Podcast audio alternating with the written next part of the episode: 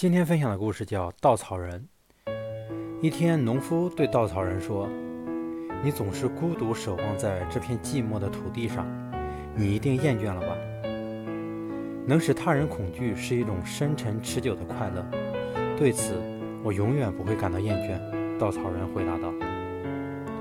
农夫低头深思，而后说道：“的确如此，因为我也能领悟这种快乐。”只有那些用稻草填充躯体的人，才能体会到这种乐趣。他说。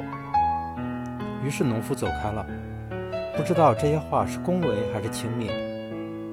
一年过后，稻草人变成了一位哲学家。